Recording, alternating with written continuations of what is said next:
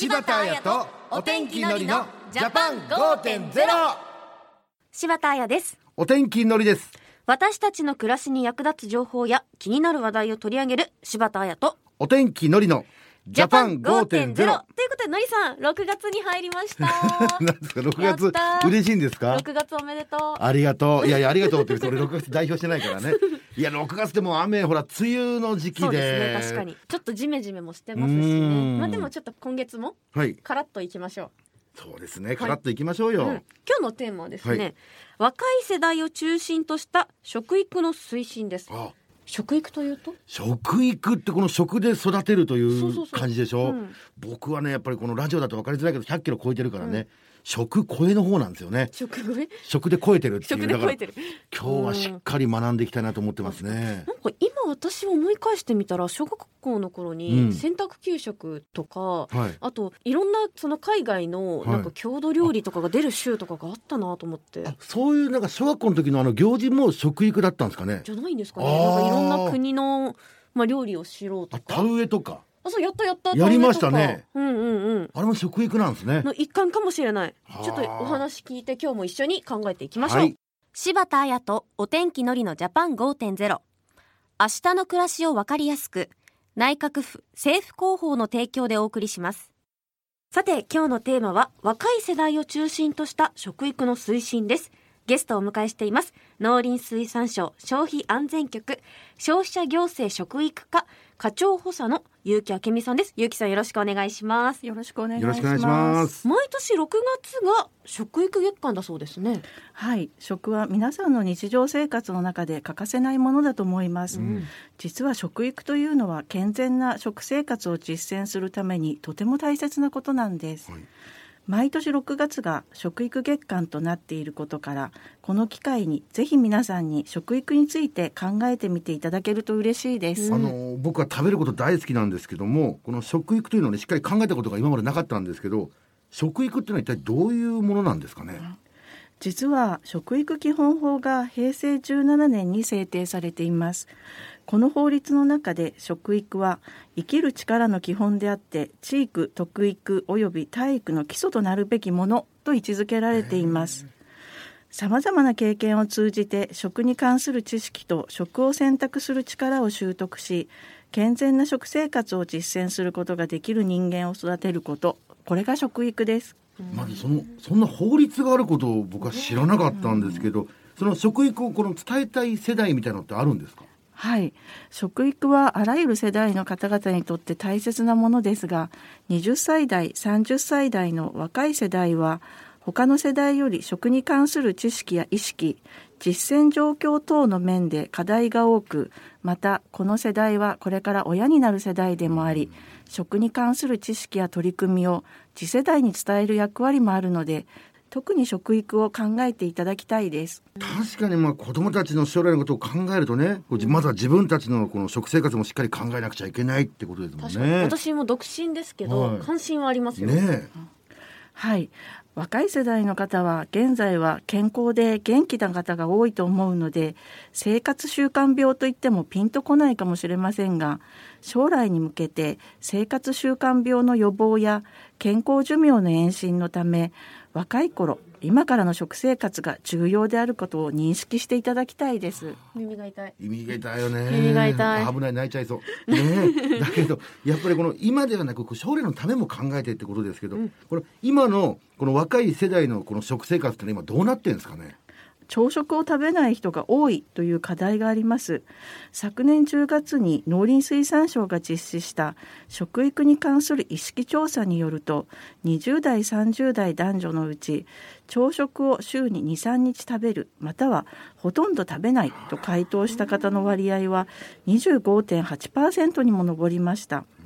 国ではこの割合を今年度までに15%以下に低下させることを目指しています朝食。どう？柴田さんは朝食。これはプロテインは朝食に入れてもいいですか？ゆきさんどうですか？プロテインは。朝起きてプロテインを飲んで仕事に行くんですけど、タンパク質を補うために。ああなるほどね。でも本当それが限界です。朝ごはんは反省。僕ね逆にあのこの夜遅くまでラジオやっててででだから起きるのが遅いんですよ。なるほど。だから起きて一番初めに食べる食事をただ朝食と呼んでるだけでそれは普通の人の昼ご飯だったりとかになってしまうのもこれは朝食って入るのかなって思うんですけど。ゆきさんはちなみに？はい、私は毎日食べてます。これよ柴田さうんんそうなんですよね。先生プロテインってわけじゃないですよね。もちろん。ゆきさんプロテインじゃない。そうですプロテインちなみに朝食を食べるとどんないいことがありますか？あの朝食を食べる習慣はその生活リズムと関係しています。朝食を食べる人は食べない人に比べて早寝早起きの人が多いことや睡眠の質が良く不眠傾向が少ないことが報告されています、また朝食を食べる習慣は心の健康と関係しており中学生成人を対象とした研究では朝食を毎日食べる人はそうでない人と比較してストレスを感じていない人が多いことが報告されています。生活リズムをまあ整えるっていう意味でも朝食を食べたいですよね、ね。またバランスよく食事をとることも大事ですよね私たちの世代やこの一人暮らしをしている人たちなどはですねこのご飯とおかずがこの揃った食事を一日一回取ればねなんかこうまだいい方かななんて思うんですけどねえゆうきさんこの点はいかがでしょうかね？はい、毎日忙しい人ほどやはりそうしたケースになるでしょうね。同じくその食育に関する意識調査では20代30代男女のうち主食主菜副菜を組み合わせた食事を1日2回以上ほぼ毎日食べている人が37.3%という結果が出ています、この割合を今年度までに55%以上に高めることを目指しています。どうですかのりさん？いや結構少ないんだなっていう。なんか子供の時ってそれが当たり前だったけど、こう大人になってきてそれができるかって言ったら難しくなってきたもんね。そう。えー主食、えー主菜副菜を組み合わせた食事っていうとこの主食というのがまずご飯、で主菜はハンバーグだったりとかで、で副菜はサラダっていうそんなイメージでいいんですよね。はい、その通りです。主食とはご飯のほかパン、麺など、えっと主菜とは肉、魚、卵、大豆製品などを使ったメインの料理。副菜とは野菜、きのこ、芋、海藻などを使った料理です。うーん。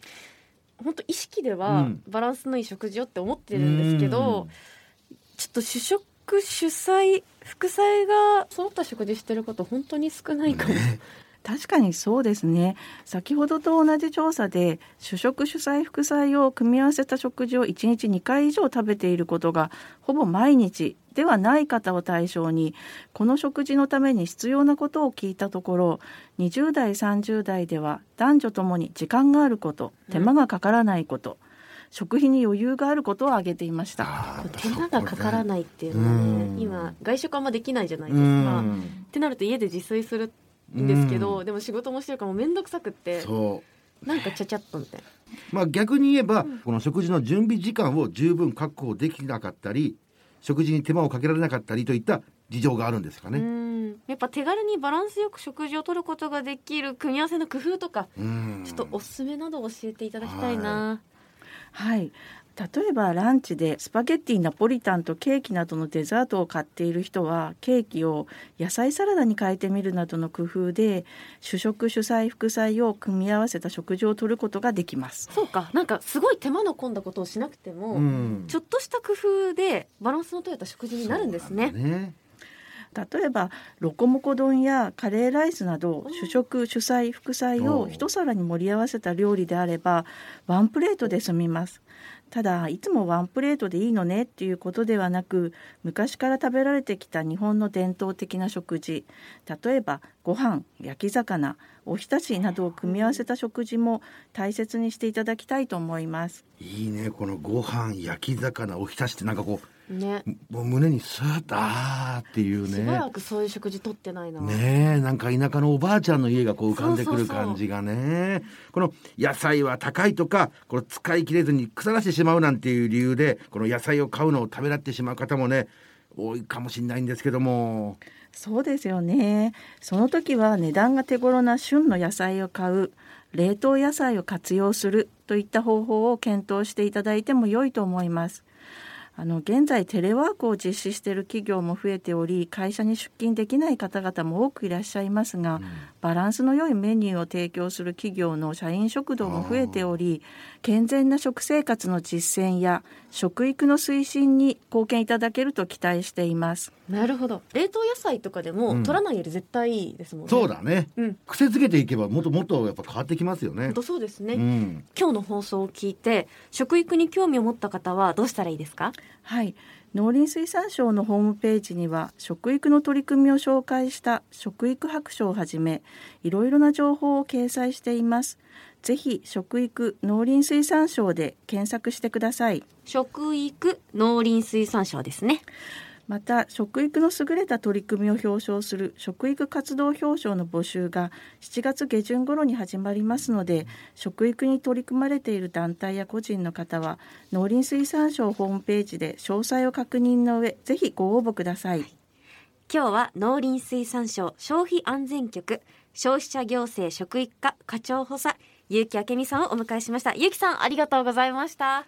ありがとうございました。ありがとうございました柴田彩とお天気のりのジャパン5.0今日は若い世代を中心とした食育の推進というテーマでお送りしました、はい。のりさんいかがでした？いやあの今までちょっと食のことをそこまで考えてなかったというか確かにうん。大雑把にこのピザは野菜とか、ね、ピザ野菜か。えーもっと大きく言ったらあの牛肉もね、うん。牛さんがこの草を食べてるから、うん。それもでこう牛肉を食べる場合はそれはもう野菜を取ってることになるんじゃないかみたいな、なるほどね、まあ逃げの姿勢でしたけどね。お菓子のサラダ味食べたらサラダ取ってると思う。あれと一緒違うんですか？違いますよ。